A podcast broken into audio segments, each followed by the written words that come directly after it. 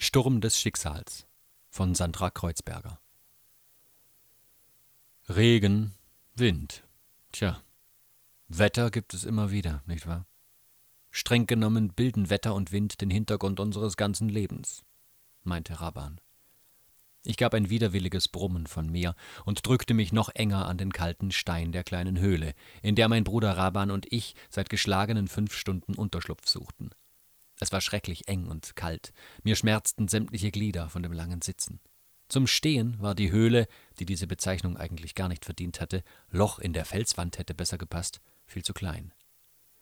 Ich habe dir doch gesagt, dass es keine gute Idee ist, um diese Jahreszeit die Berge zu überqueren, meckerte ich meinen Bruder an, eher aus Frust als aus wirklicher Wut.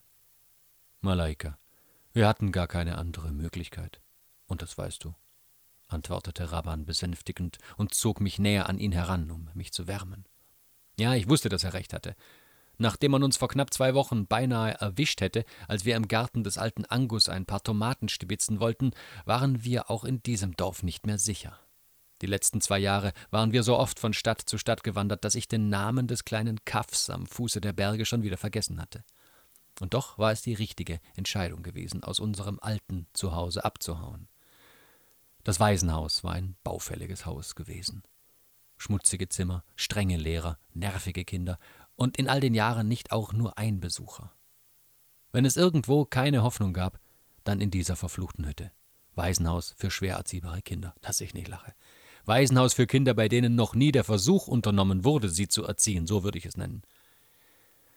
Nach zwölf Jahren hatten Raban und ich dann genug. Eines Nachts schlichen wir uns raus und liefen ohne einen Blick zurückzuwerfen davon. An den Nachtwächtern vorbeizukommen war kein Problem. Die hatten so viel Alkohol getrunken, dass sie eingeschlafen waren. So ein Zufall, dass genau an diesem Abend zwei Flaschen Wodka auf dem kleinen Nachtwächtertischchen gestanden hatten. Ich schmunzelte bei dem Gedanken, wie Raban und ich beim Lebensmittelladen unseren Reiseproviant und, welch ein Zufall, zwei Flaschen Wodka mitgehen lassen hatten. Mein Zwillingsbruder und ich, wir waren einfach ein unschlagbares Team, egal in welchem Bereich. Die Hunde am Hauptausgang bestachen wir mit Salami, ebenfalls unrechtlich erworben und, tada, Freiheit, wohin wir nur blickten. Die nächsten zwei Jahre schlugen wir uns ebenso durch, so gut es ging, und hier saßen wir nun. Zwei davongelaufene Waisen, die seit Beginn ihres Lebens im Waisenhaus gewesen waren und beschlossen hatten, ihr Leben selbst in die Hand zu nehmen. Ich blickte hinaus in den Regen, der sich wasserfallartig aus den schwarzen Wolken, die den Himmel bedeckten, ergoss. Dunkelgrün schimmerten die Tannen der Hochebene durch den Wasservorhang zu uns herüber, grau die Felsen. Hört das denn nie auf? murmelte ich mit dem Versuch, entnervt zu klingen, der allerdings kläglich misslang. Natürlich hört es auf.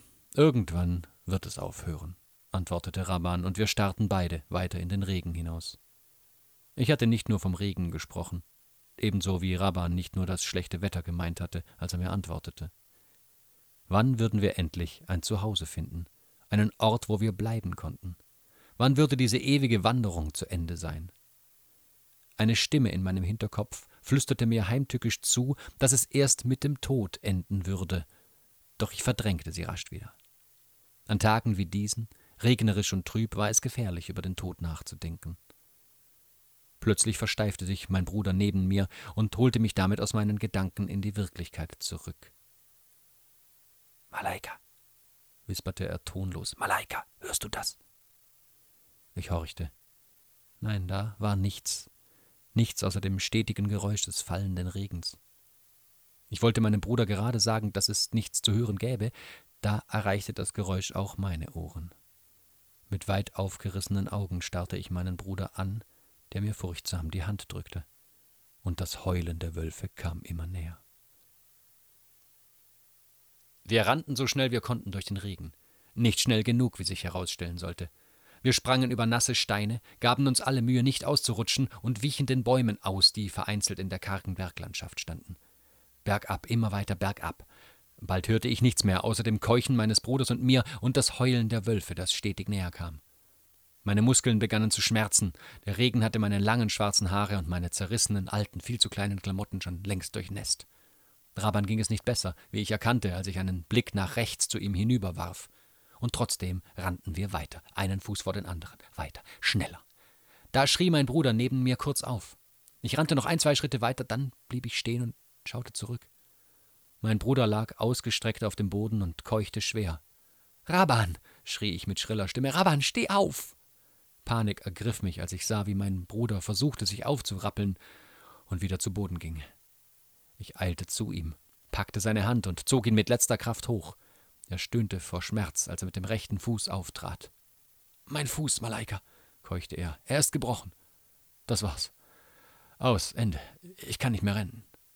Nein! Meine Stimme überschlug sich. Ich wollte meinen Bruder weiterziehen, doch er stolperte wieder und fiel hin. Und dieses Mal versuchte er noch nicht einmal wieder aufzustehen. Das Heulen der Wölfe war nun ganz nah. Schon konnte ich den ersten grauen Schemen durch den Regen hindurch erkennen, dann einen zweiten und dritten. Ich stand wie erstarrt da. Lauf, Malaika, lauf! wisperte mein Bruder und holte mich so in die Wirklichkeit zurück. Lauf! schrie er noch einmal. Und ich lief. Mir schien es, als würde der Himmel weinen. Ein letztes Mal drehte ich mich um und warf einen Blick auf meinen Bruder, der dort in fünfzig Metern Entfernung auf dem Boden lag. Seine Klamotten waren schlammbesudelt, seine nassen schwarzen Haare hingen ihm in die Stirn. Seine braunen Augen schauten mich flehend an. Seine Lippen formten ein einziges Wort, und auch wenn der Regen und das Heulen der Wölfe alle anderen Geräusche übertönten, konnte ich es trotzdem verstehen. Und dann war der erste Wolf bei ihm. Ich drehte mich um und rannte, rannte, wie mein Bruder es mir befohlen hatte. Die Bäume zogen an mir vorbei, wurden dichter und grüner.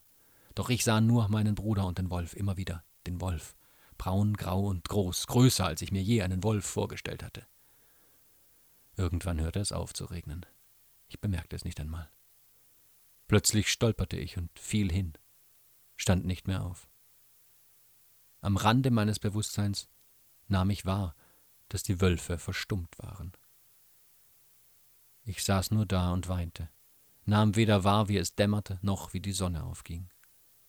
Immer wieder sah ich den Wolf vor mir. Da packte mich eine Hand an der Schulter. Ich schaute nicht auf. Wie viel Zeit war vergangen? Stunden? Tage? Ich konnte es nicht sagen. Ein Mann kniete sich vor mir nieder. Seine Lippen bewegten sich, doch die Worte drangen nicht an meine Ohren. Ein zweiter Mann hob mich hoch, der, der mich an der Schulter gepackt hatte. Die beiden trugen mich durch den Wald und setzten mich schließlich auf die Rückbank eines Autos. Mit leeren Augen starrte ich zum Fenster hinaus, sah die Landschaft an mir vorbeiziehen und nahm doch nichts wahr.